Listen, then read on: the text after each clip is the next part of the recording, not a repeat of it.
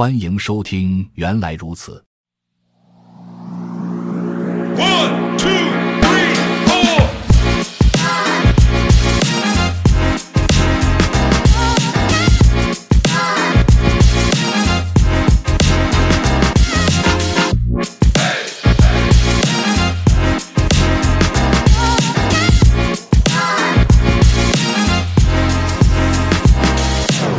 本期学习内容。使用 use 关键字将名称引入作用语。到目前为止，似乎我们编写的用于调用函数的路径都很冗长且重复，并不方便。例如，示例七杠七中，无论我们选择 add 下划线 to 下划线 waitlist 函数的绝对路径还是相对路径，每次我们想要调用 add 下划线 to 下划线 waitlist 时，都必须指定 front 下划线 of 下划线 house 和 hosting。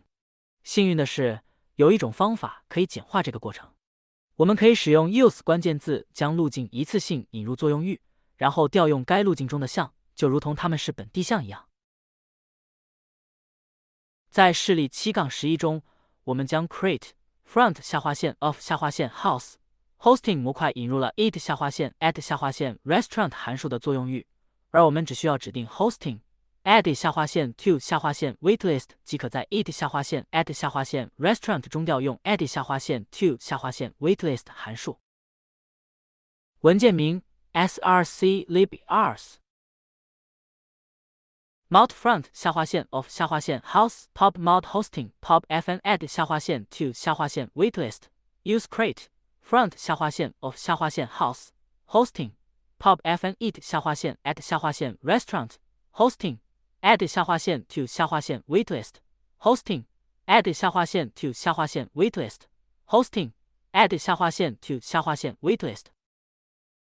示例七杠十一，使用 use 将模块引入作用域。在作用域中增加 use 和路径，类似于在文件系统中创建软连接、符号连接 （symbolic link）。通过在 create 跟增加 use create front 下划线 of 下划线 house hosting。现在 hosting 在作用域中就是有效的名称了，如同 hosting 模块被定义于 crate 根一样。通过 use 引入作用域的路径也会检查私有性，同其他路径一样。你还可以使用 use 和相对路径来将一个项引入作用域。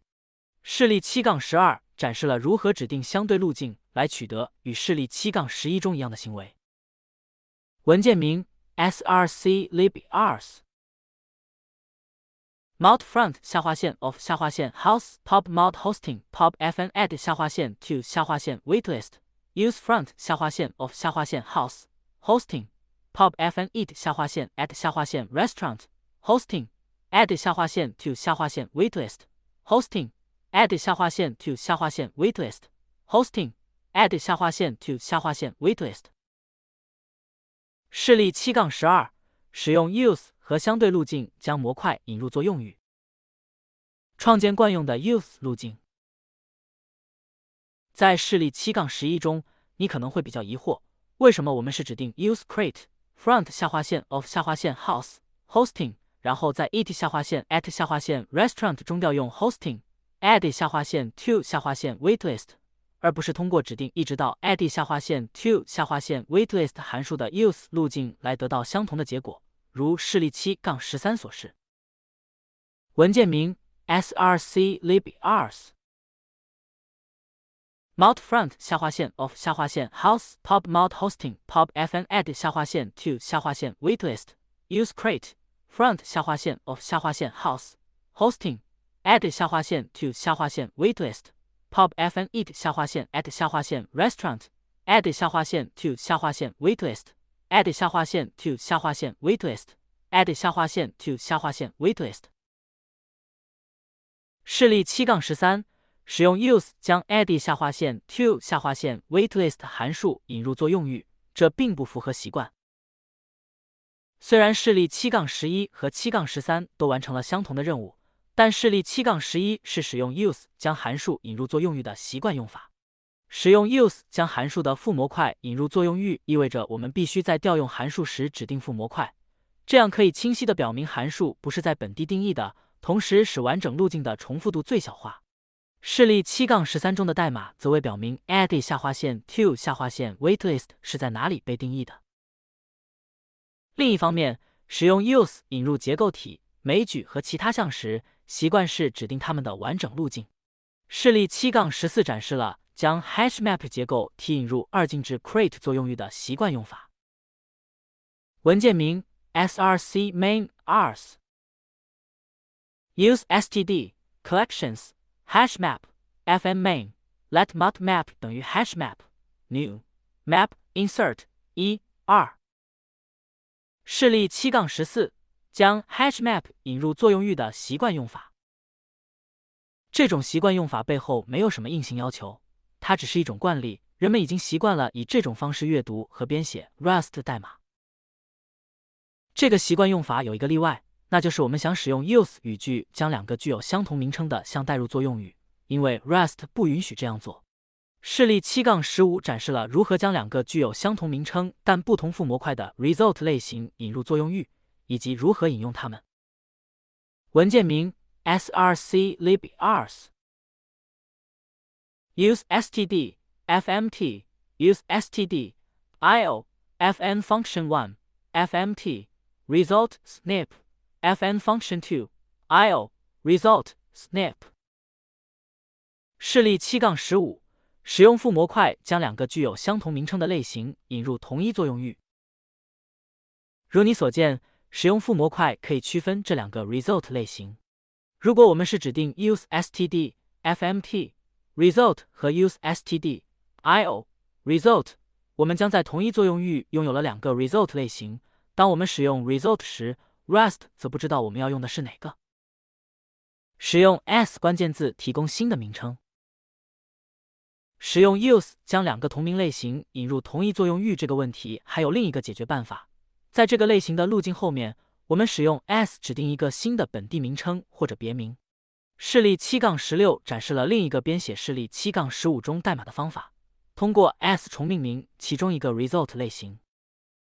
文件名 src lib ars use std fmt result use std io result as io result fn function one result snip fn function two io result Snap。示例七杠十六， 使用 s 关键字重命名引入作用域的类型。在第二个 use 语句中，我们选择 io_result 作为 std io_result 的新名称，它与从 std fmt 引入作用域的 result 并不冲突。示例七杠十五和示例七杠十六都是惯用的，如何选择都取决于你。使用 pop use 重导出名称。当使用 use 关键字将名称导入作用域时，在新作用域中可用的名称是私有的。如果为了让调用你编写的代码的代码能够像在自己的作用域内引用这些类型，可以结合 pub 和 use。这个技术被称为重导出 （re-exporting），因为这样做将像引入作用域，并同时使其可供其他代码引入自己的作用域。示例七杠十七展示了将示例七杠十一中使用 use 的根模块变为 pop use 的版本的代码。文件名 src lib ars mount front 下划线 of 下划线 house pop mount hosting pop fn add 下划线 to 下划线 waitlist pop use crate front 下划线 of 下划线 house hosting pop fn eat 下划线 at 下划线 restaurant hosting add 下划线 to 下划线 waitlist hosting add 下划线 to 下划线 waitlist hosting add 下划线 to 下划线 waitlist。示例七杠十七，通过 pub use 使名称可引入任何代码的作用域中。通过 pub use，现在可以通过新路径 hosting add 下划线 to 下划线 waitlist 来调用 add 下划线 to 下划线 waitlist 函数。如果没有指定 pub use eat 下划线 at 下划线 restaurant 函数可以在其作用域中调用 hosting add 下划线 to 下划线 waitlist，但外部代码则不允许使用这个新路径。当你的代码的内部结构与调用你的代码的开发者的思考领域不同时，重导出会很有用。例如，在这个餐馆的比喻中，经营餐馆的人会想到前台和后台。但顾客在光顾一家餐馆时，可能不会以这些术语来考虑餐馆的各个部分。使用 pub use，我们可以使用一种结构编写代码，却将不同的结构形式暴露出来。这样做时，我们的库井井有条，方便开发这个库的开发者和调用这个库的开发者之间组织起来。使用外部包，在第二章中，我们编写了一个猜猜看游戏。那个项目使用了一个外部包 rand 来生成随机数。为了在项目中使用 rand，在 cargo toml 中加入了如下行文件名 cargo toml dependencies rand 等于零点八点三。在 cargo toml 中加入 rand 依赖，告诉了 cargo 要从 crates io 下载 rand 和其依赖，并使其可在项目代码中使用。接着，为了将 rand 定义引入项目包的作用域，我们加入一行 use 起始的包名，它以 rand 包名开头，并列出了需要引入作用域的项。回忆一下第二章的生成一个随机数部分，我们曾将 rng trait 引入作用域，并调用了 rand fred 下划线 rng 函数。use rand rng fm main let secret 下划线 number 等于 rand fred 下划线 rng gen 下划线 range 一一百零一。Crates IO 上有很多 Rust 社区成员发布的包，将其引入你自己的项目都需要一道相同的步骤。在 Cargo Toml 列出它们，并通过 Use 将其中定义的像引入项目包的作用域中。注意标准库 std 对于你的包来说也是外部 crate，因为标准库随 Rust 语言一同分发，无需修改 Cargo Toml 来引入 std。不过需要通过 use 将标准库中定义的项引入项目包的作用域中来引用它们，比如我们使用的 HashMap。use std collections HashMap。这是一个以标准库 crate 名 std 开头的绝对路径。嵌套路径来消除大量的 use 型。当需要引入很多定义于相同包或相同模块的项时，为每一项单独列出一行会。占用源码很大的空间。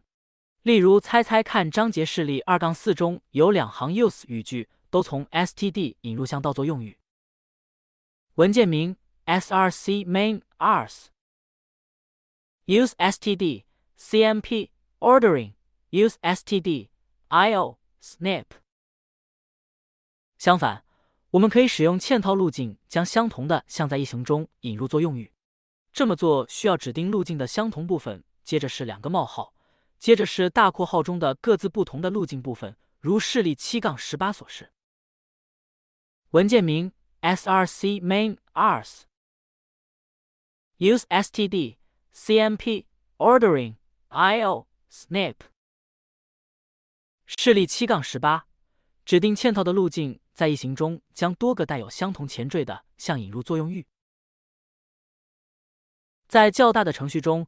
使用嵌套路径从相同包或模块中引入很多项，可以显著减少所需的独立 use 语句的数量。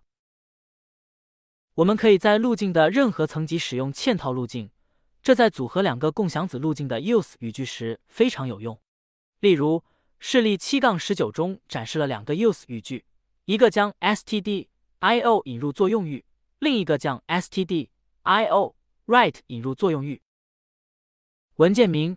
Src lib ars use std io use std io write 示例七杠十九，通过两行 use 语句引入两个路径，其中一个是另一个的子路径。两个路径的相同部分是 std io，这正是第一个路径。为了在一行 use 语句中引入这两个路径，可以在嵌套路径中使用 self。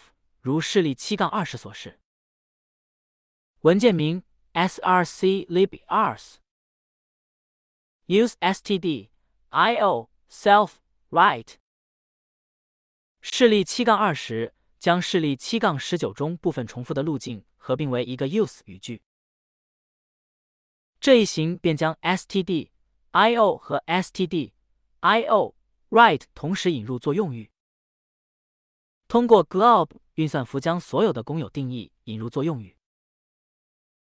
如果希望将一个路径下所有公有项引入作用域，可以指定路径后跟 glob 运算符星号。use std collections 星号。这个 use 语句将 std collections 中定义的所有公有项引入当前作用域。使用 glob 运算符时，请多加小心。Glob 会使得我们难以推导作用域中有什么名称和它们是在何处定义的。glob 运算符经常用于测试模块 tests 中，这时会将所有内容引入作用域。我们将在第十一章如何编写测试部分讲解。glob 运算符有时也用于 prelude 模式。查看标准库中的文档，了解这个模式的更多细节。